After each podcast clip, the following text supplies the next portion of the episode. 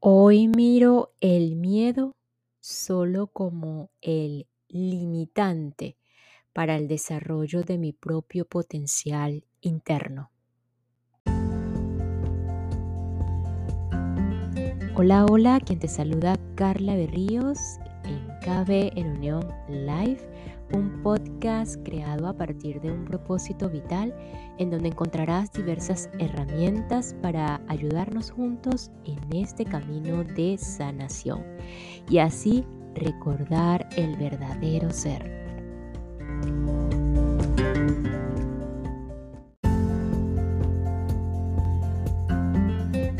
Y a propósito del inicio de este episodio, ¿cómo o otra opción de mirar al miedo. Eh, en este caso de mirarlo de cerquita como ese gran limitante para el desarrollo de nuestro potencial interno. De mirarlo como un obstáculo y no como una advertencia. En esto hay un hilo para la confusión un hilo muy delgado para la confusión. Por ejemplo, a veces tenemos un miedo a perder, perder una persona, eh, sobre todo si son este, personas que catalogamos como seres queridos, como personas muy allegadas a nosotros, eh, perder un lugar, una cosa, un trabajo, eh, el dinero y así sucesivamente. Y esto al tener este miedo a perder, no nos permite actuar en nuestro desarrollo interno. Nos volvemos netamente subjetivos, eh, dejándonos controlar o permitir que los sentimientos, las emociones y los pensamientos nos controlen la vida, confundiendo esto como advertencia para no hacer y no actuar. Entonces allí mucho cuidado eh, eh, debemos diferenciar o, tratemos en lo posible de diferenciar cuando estamos en miedo y cuando la vida nos está enviando una señal de advertencia. Em, para no hacer, para no actuar ese miedo que tenemos a perder. Y paradójicamente, ya no sé qué dicen ustedes y desde el punto de vista psicológico, el miedo muchas veces se convierte en, eso que eh, las mayores satisfacciones que tenemos en la vida se obtienen precisamente a través del miedo. Y allí podemos ver claramente que el miedo era solo una limitación mental. Pareciera que cuando lo vemos así es mucho más sencillo. No sé qué opinan ustedes cuando vemos el miedo solo como una limitación mental.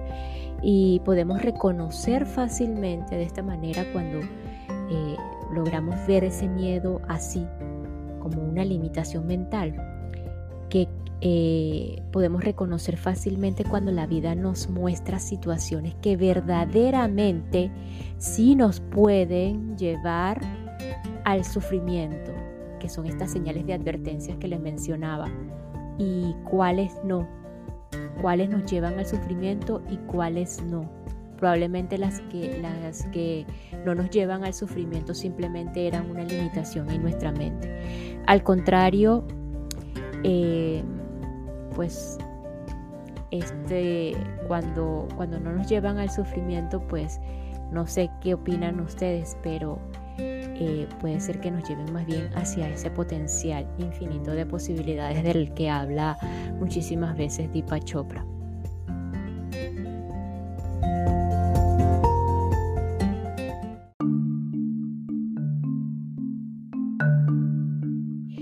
Tercer principio, Domina tu diálogo interno. El sutra, el sufra, perdón, en este caso es Sat Chitananda o Sit Ananda. Mi diálogo interno refleja el fuego de mi alma. Mi diálogo interno refleja el fuego de mi alma. Y esta pausa es para enviar un saludo y agradecimiento a todos los que me escuchan y se encuentran en región O'Higgins, región de Magallanes, Aysén, región Santiago Metropolitano, en Chile. Muchísimas gracias Chile por su apoyo, por su receptividad y por mantenerse en la audiencia. El tercer principio describe cómo tu mente crea tu realidad y cómo al dominar tu diálogo interno puedes transformar la realidad para crear abundancia. El mantra Sat Chit Ananda nos dice que nuestra alma es ese lugar que es espontáneamente amor, conocimiento y felicidad absolutos. Sat significa verdad, libertad de todas las limitaciones. Chit significa conocimiento total, intuición o conciencia pura. Ananda significa dicha, felicidad total, realización absoluta. Así pues, el significado de la frase es, mi alma está libre de limitaciones, mi alma es intuitiva, mi alma está plenamente realizada. El diálogo interno es una de nuestras características más elementales. Cuando conocemos a las personas solemos fijarnos en cómo van vestidas, en el auto que manejan, en el reloj que usan. Con base en todas estas pistas externas, nos formamos una impresión del individuo, pero este juicio precipitado no es más que el resultado de la conversación de nuestro ego consigo mismo. Esta voz juzga constantemente esto y evalúa aquello. Este diálogo interno cumple una función importante. Al elaborar juicios contribuye a la sobrevivencia. Esta persona puede ser peligrosa, probablemente. Esta fruta puede hacerme bien. Este puede ser un mal momento para pedir un aumento. Aunque es útil, esta voz puede hacerte creer que tú y ella son lo mismo, que sus objetivos son tus objetivos. Pero como hemos visto, hay otro lugar en tu interior donde reside el testigo silencioso. Este es el lugar donde estableces contacto con el espíritu, donde la mente circunscrita da paso a la mente no circunscrita. Este es el lugar al que puedes acceder a través de la meditación.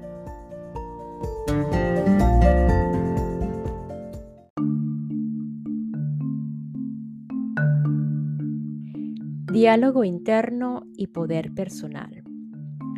La sincronización con el campo de inteligencia da como resultado el equilibrio físico, emocional y espiritual.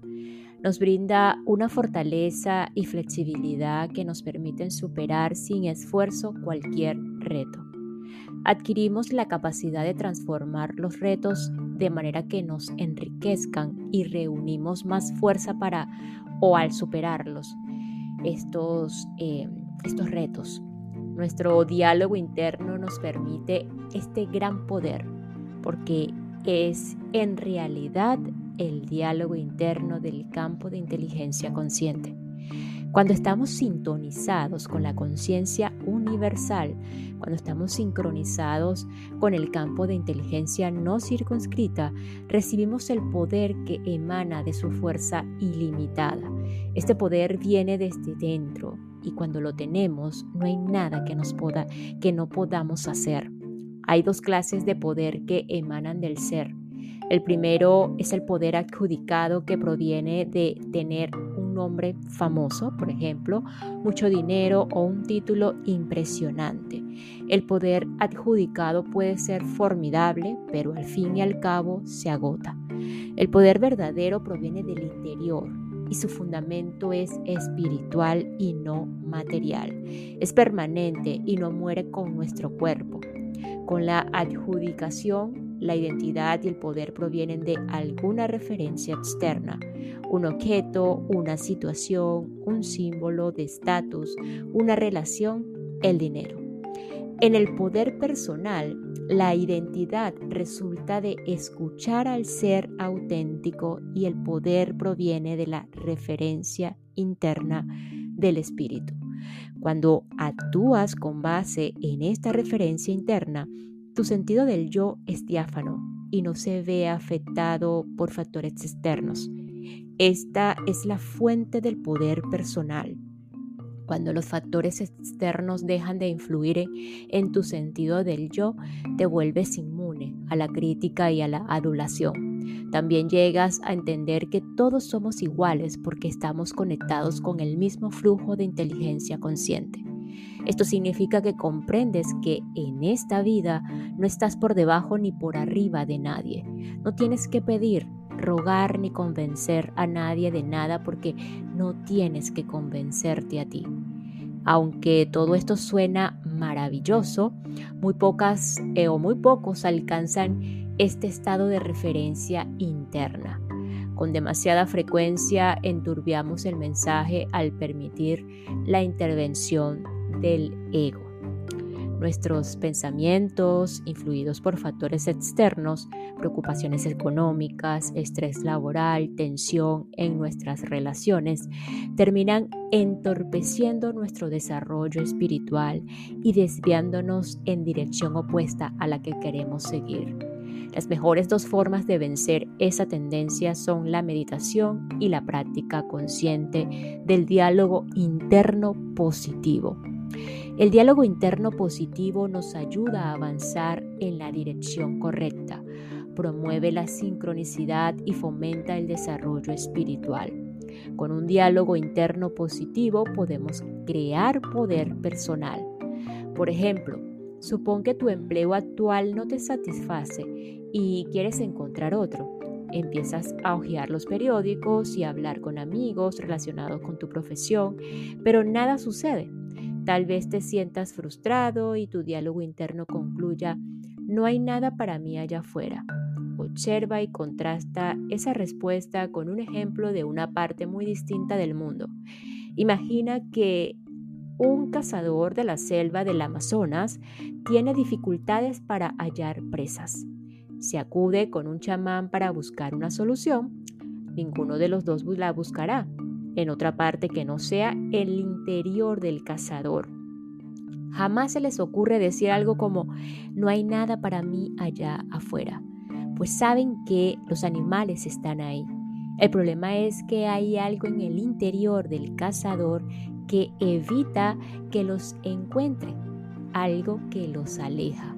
Así pues, el chamán le pide al cazador que participe en un ritual diseñado para cambiar lo que está en su corazón y su mente, pues el corazón y la mente son los que controlan la realidad externa.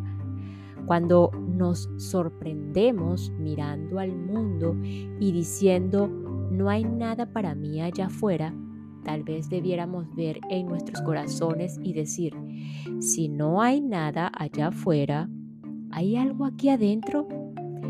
Debemos examinar nuestro diálogo interno para descubrir los sitios donde bloqueamos el flujo de energía consciente, con el fin de hacer a un lado el ego, apartarnos del camino y permitir que el fuego del alma resplandezca a través de nosotros. Los sabios védicos dicen que si tienes fuego en el alma, este se refleja en el brillo de tus ojos, se refleja espontáneamente en tu lenguaje corporal y en tus movimientos.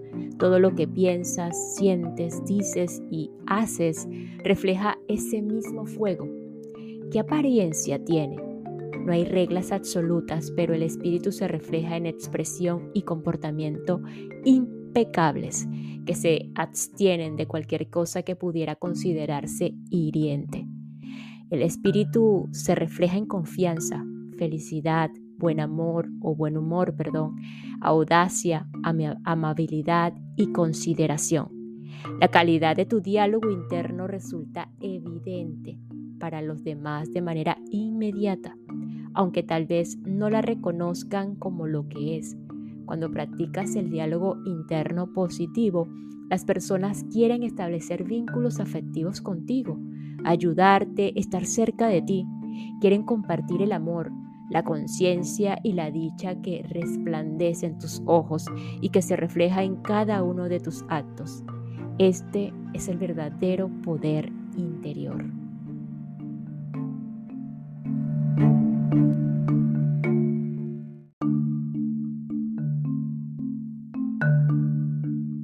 Ejercicio número 5. El fuego de tus ojos. El fuego de tu alma se reflejará en tus ojos. Siempre que te mires en un espejo, aunque sea por uno o dos segundos, haz contacto visual con tu imagen y repite en silencio los tres principios que constituyen el fundamento de la autonomía personal. En primer lugar, di, soy totalmente independiente de las opiniones buenas o malas de los demás. Soy totalmente independiente de las opiniones buenas o malas de los demás. en segundo lugar, no estoy por debajo de nadie. No estoy por debajo de nadie. Y en tercer lugar, soy valeroso ante cualquier desafío. Soy valeroso ante cualquier desafío. Mira tus ojos en el espejo y observa cómo se reflejan esas actitudes. Solo en tus ojos, no en tu expresión facial. Busca el brillo de tus ojos para recordar el fuego de tu alma.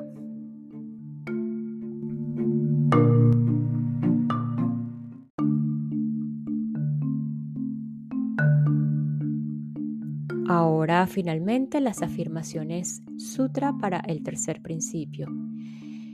Imagina que estás centrado y en completa paz. Sat Chi Ananda. Imagina que observas el mundo con paz y sabiduría. Sat Chit Ananda. Imagina que no te afectan la adulación ni la crítica. Sat Chit Ananda. Imagina que estás concentrado en el viaje, no en el destino. Sat Chit Ananda. Imagina que en tu presencia toda hostilidad es superada por una profunda paz. Sat Chit Ananda. Imagina que no te interesan los resultados. Sat Chit Ananda. Imagina que hay dentro de ti un profundo océano que no es afectado por turbulencia alguna. Sat Chit Ananda. Imagina que el amor irradia de ti como lo hace la luz de una hoguera. Sat Chit Ananda. Imagina que estás enamorado de todo y de todos. Imagina que estás embriagado de amor. Sat Chit Ananda. Imagina que la respuesta correcta viene a ti de manera espontánea siempre que te preguntan algo. Sat Chit Ananda. Imagina que sabes exactamente qué hacer en cualquier situación. Sat Chit Ananda.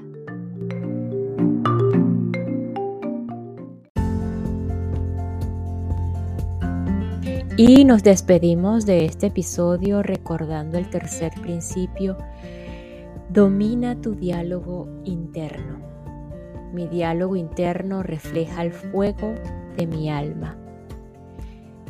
Nos escuchamos en el próximo episodio para continuar con el sincrodestino de Deepak Chopra, descifrando el significado oculto de las coincidencias en tu vida y crear los milagros que tanto has soñado. Gracias, gracias, gracias.